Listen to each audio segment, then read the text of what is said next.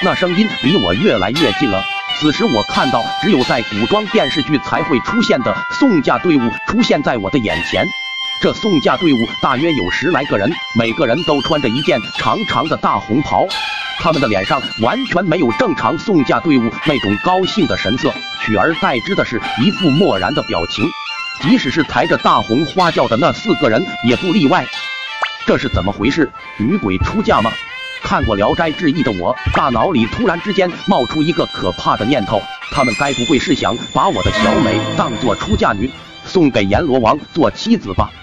想到这里，我不由得畏惧起来，连忙拿出手机，找到小美的电话号码，拨了过去。对不起，您所拨打的电话不在服务区。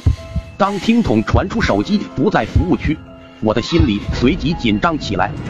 难道他们想抓走我的小美？要不然小美根本不会不接我的电话。我要救回我的小美，我要救回只属于我一个人的小美。大概是上苍可怜我这个好不容易有个女朋友的男屌丝。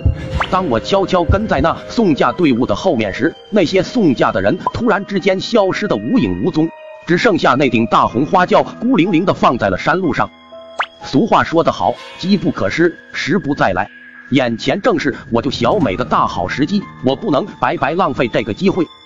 我快步走到大红花轿的跟前，喊了一声：“小美，你没事吧？”然后掀开了花轿的轿帘。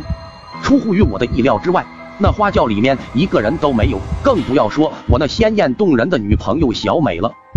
这又是怎么回事？难道那出嫁女和那送嫁的人一路下去地府了吗？我思考了一会。大脑突然之间嗡的一声剧痛起来，紧接着我整个人变得懵懵懂懂、迷迷糊糊的，就把自己当做那出嫁女，身体不受控制的坐进了花轿之中。随之而来的是一阵阵头疼，那阵剧痛一向持续了大约十分钟左右。剧痛消失了之后，我这才猛地清醒了过来。嘿嘿嘿。